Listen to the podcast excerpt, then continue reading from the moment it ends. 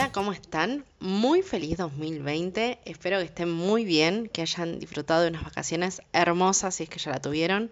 Y si todavía no vinieron, que vengan prontito para que puedan así dormir sin reloj, salir, caminar un poco, hacer todas esas cosas que postergamos porque estamos a mil de trabajo. Así que espero que, que estén muy, muy bien. Les cuento que este capítulo creo que ya lo grabé como siete veces, creo que lo edité otras dos y nunca termino de quedar conforme. En parte porque tuve que cambiar el celular y todavía no le agarro la mano a, a este, que es con lo que grabo.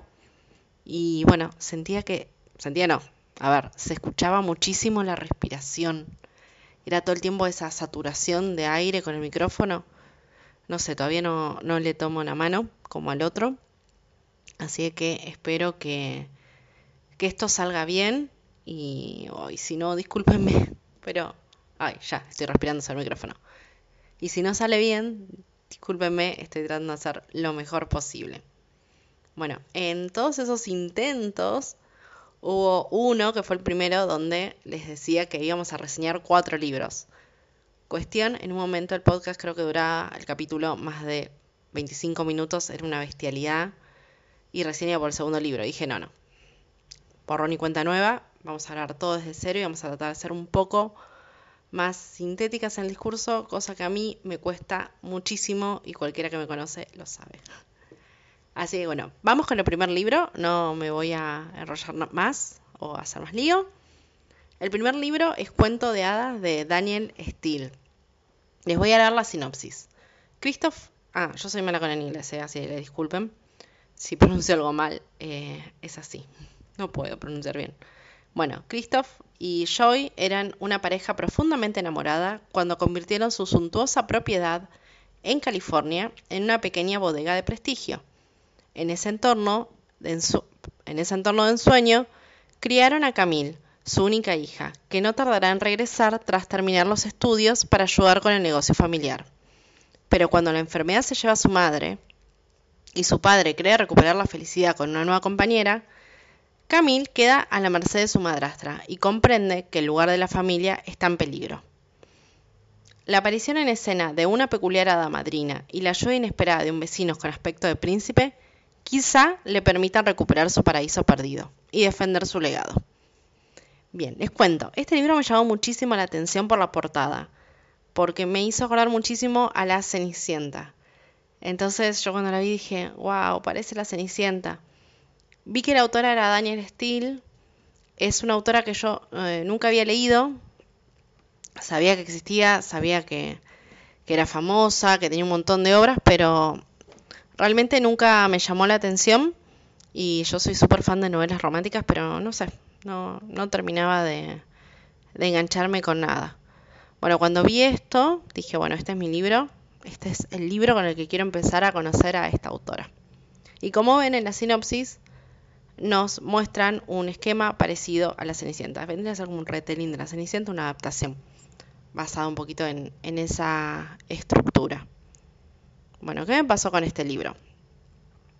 Eh, el libro tiene más o menos 300 hojas, un poquito más, y pasa bastante tiempo la autora contando cómo se conocieron Christoph y Joy, cómo se conocieron los padres. Eso en ciertas novelas está buena, por ejemplo en otra, eh, que voy a reseñar más adelante, que es El proyecto de mi vida, de Megan Maswell.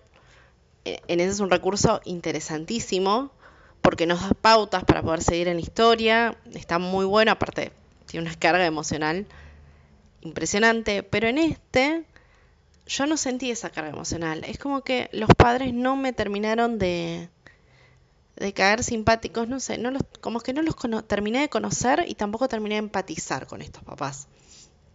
Y, y, cuando muere la mamá, realmente yo ya sabía que iba a morir, entonces tampoco es que me llamó la atención o fue por sorpresa, era como, bueno, está bien, basta de contarme esta historia porque igualmente ya sé que se muere.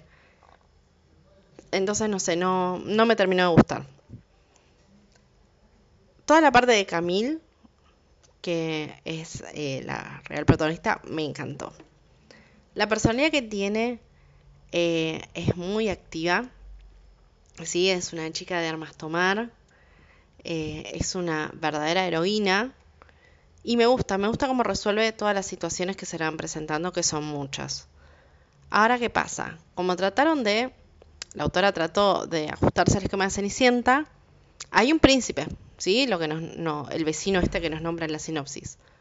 Pero ¿qué me pasa a mí? Para mí quedó desdibujado, o sea, podría haber estado, podría no haber estado que el libro, eh, de hecho creo que el libro hubiese ido mucho mejor si no hubiese estado. O sea, no lo sentí necesario a ese personaje. Entonces, que se haya hecho tanto hincapié en el final de ellos dos, y no sé, siento que quizás si hubiese sido una, una historia que no, quies, que, no, que no buscase basarse en la Cenicienta, hubiese sido una historia muchísimo más interesante que trayendo a todos los personajes de nuevo. O bueno, quizá podría haber sido algo parecido a la Cenicienta, pero sin príncipe. No sé, entiendo que la protagonista, que, perdón, que la protagonista no, que la autora quiso destacar a la protagonista, quiso destacar su carácter, estoy de acuerdo, está muy, eh, está muy bien construido eh, todo el personaje de Camille, pero no entiendo para qué el príncipe, la verdad, no lo, no lo entiendo. En cuanto a la madrastra, eh, es un personaje que, que, tiene lo suyo, está bueno. Y la hada madrina es lo más... Acá dice una peculiar hada madrina. No, no saben lo que es la hada madrina. Amé profundamente ese personaje. O sea, yo terminé el libro y y lo que más lamentaba era no poder leer nada de, la hada madrina, cómo seguía su historia, porque fue lo mejor, fue lo mejor del libro lejos. Así que si quieren leer algo romántico, es, un, es una linda historia, la van a pasar bien, no me arrepiento de haberlo leído, o sea, me hizo pasar un buen momento. No es la novela romántica de mi vida. Sea, no, no entraría en la lista de libros que tenés que leer sí o sí. Tampoco en lista de libros que tenés que leer sí o sí si sos fan de La Cenicienta, tampoco. Pero es un lindo libro, ¿sí? Eh, me gustó, me gustó haberlo leído, me gustó conocer la historia y me gustó conocer la autora. De hecho, eh, quiero seguir leyendo obra de ella porque eh, quiero leer algo donde no se esté basando en una historia ya conocida. A ver cómo, cómo va todo, pero sí, si lo quieren leer, sí, léanlo que, que les va a gustar. Eh, o por lo menos la van a pasar bien, no sé si les va a gustar o no, porque eso es muy subjetivo, pero eh, van a pasar un buen momento. Así que ese es el primer libro. Bueno, vamos a ir con el segundo libro, es Heridas Abiertas de Gillian Flynn o como se pronuncie. Y bueno, a ver, les voy a leer la sinopsis. Dice, recién salida de una breve estancia en un hospital psiquiátrico, Camille Pricker viaja a su ciudad natal con el objetivo de cubrir una serie de asesinatos para el diario donde trabaja. Así, regresa a la inmensa mansión en la que creció, donde tendrá que enfrentar los recuerdos de su hermana, que murió en plena adolescencia. Pero lo que más perturba a Camille es la presencia de su madre, una mujer fría y manipuladora que despierta la admiración de sus vecinos y que vive obsesionada con su salud y la de los suyos. Con la policía local abrumada por los hechos, Camille llevará a cabo su propia investigación, desafiando las rígidas normas sociales de un pequeño pueblo de la América profunda. Bien, este es la, la sinopsis del libro. ¿Sí? Es como un thriller que tiene como algunas cositas de novela negra para mí. Igual no sé exacto la diferencia, si quizás me puedo equivocar, todo el concepto de novela negra es bastante nuevo para mí. Las conocí hace poco, hace unos años, y todavía no, no sé exacto, exacto dónde empieza uno, dónde termina el otro, si un género incluye al otro, me tendría que poner a investigar un poquito. Pero tiene, tiene, tiene así como un gustito a, novela negra. Todo esto va a ser sin spoiler, lo cual me va a costar muchísimo. Eh, pero bueno, les, les voy a decir qué me pasó con este libro. A mí la autora me encanta, me encanta. Em, yo la conocí con el libro de Perdida, ¿sí? un libro que incluso tiene su película. Está en Netflix la película si, si la quieren ver hay dos, dos películas que ya han perdido. La Argentina, eh, donde está Luisana Lopilato, esa no. esa está basada en otro libro que creo que se llama Cornelia. Hay otra película llamada Perdida eh, y es norteamericana. Esa es la, la que se basa en el libro. Si quieren después les cuento bien. Igual mi recomendación es primero lean el libro, después vean la peli. Ya sé que es algo que dice todo el mundo, pero en el caso de Perdida, eh, creo que es mucho mejor la experiencia del libro. La película es muy buena, pero el libro tiene algo más. Eh, e incluso el final es levemente distinto. Eh, y me gusta más el final del libro.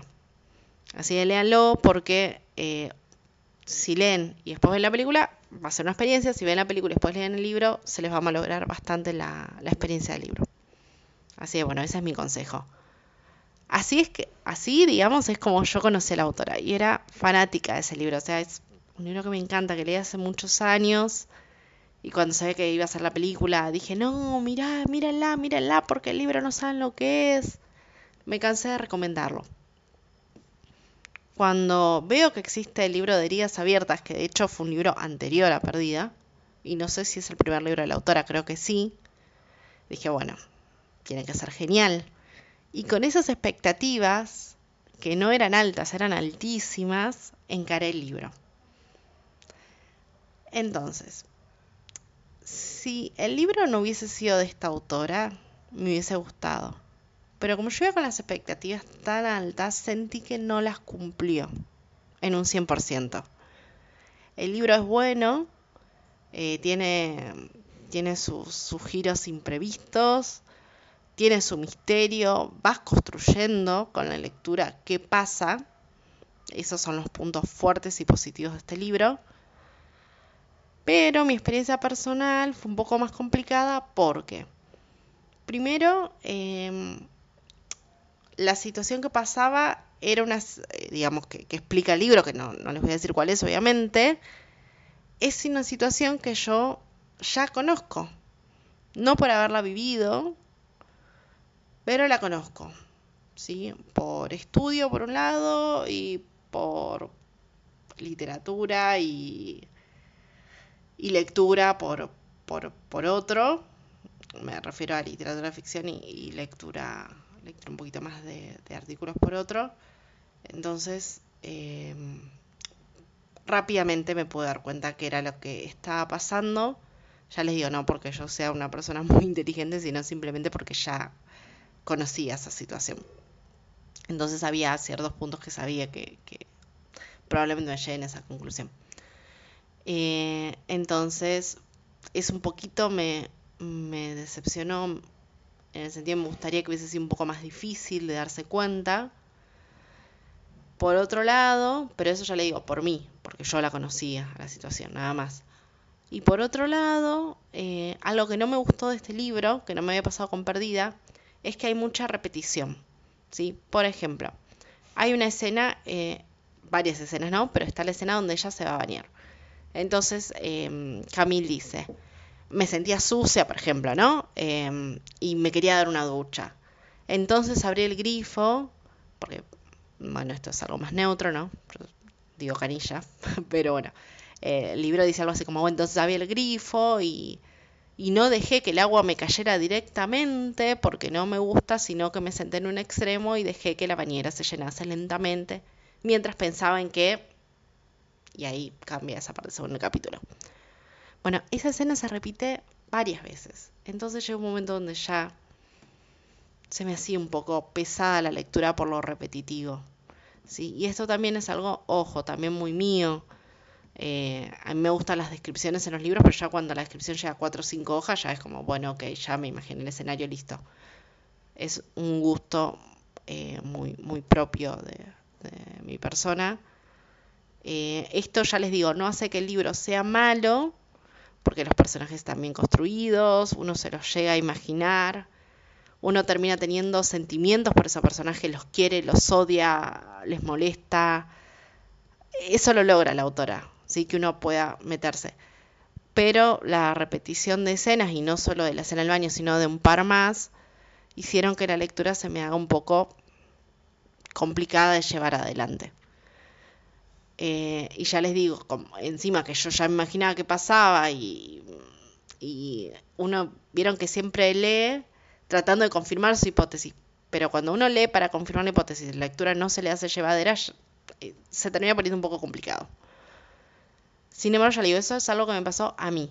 Terminado de leer el libro, me fui a Goodreads a leer reseñas, a ver qué había pasado con los demás lectores y a todos les encantó y a todos les pareció el final inesperado. Todos destacan la autora así, no encontré opiniones como las mías, em, por lo menos las que yo leí. Entonces, incluso veo, buscando en internet, que ganó el premio Edgar a la novela negra.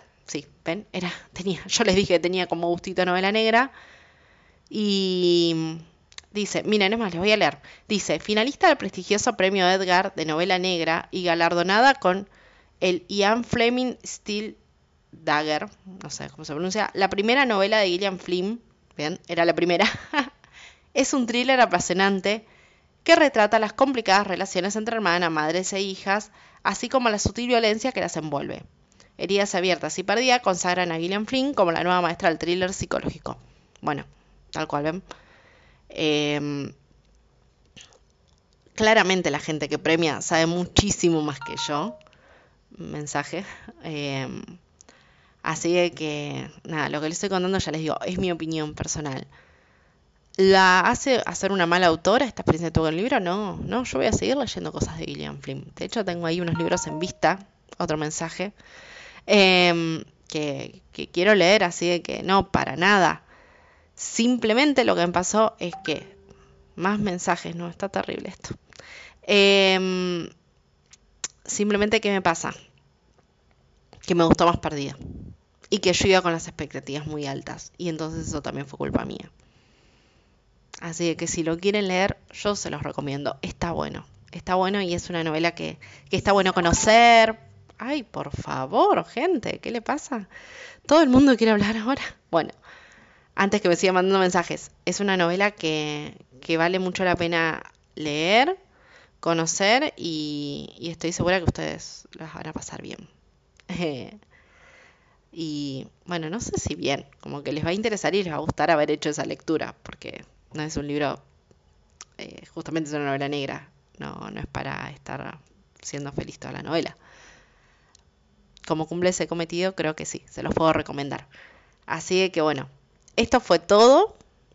Eh, espero que les haya gustado y los espero en otro podcast que les prometo que va a ser prontito. Tengo esos dos libros que quiero leer y ya leí otro más que les quiero compartir y estoy terminando otro, así que sí. Prontito me van a tener de nuevo acá y pueden encontrarme en las redes como ¿Cómo te pintaste? Que hay de todo, lo que quieran ahí, eh, con ese nombre. Y también todas esas son mis redes. Y también me pueden encontrar en el blog de literatura que se llama más allá de ctp.blogspot.com. Y también tiene Instagram. Así que bueno, antes que me sigan haciendo mensajes, los dejo. Les mando un beso muy, muy grande. Chao, chao.